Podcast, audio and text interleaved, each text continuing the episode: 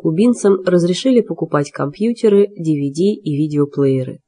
Об этом сообщило информационное агентство Reuters в четверг, 13 марта.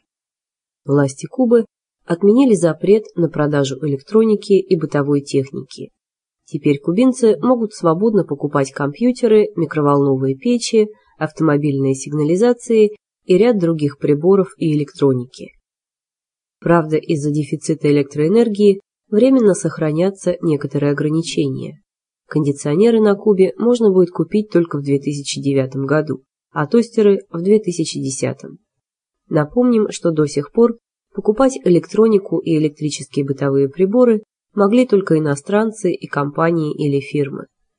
Международные наблюдатели рассматривают новое решение кубинских властей как признак либерализации политического режима, который происходит под влиянием нового президента Кубы Рауля Кастро.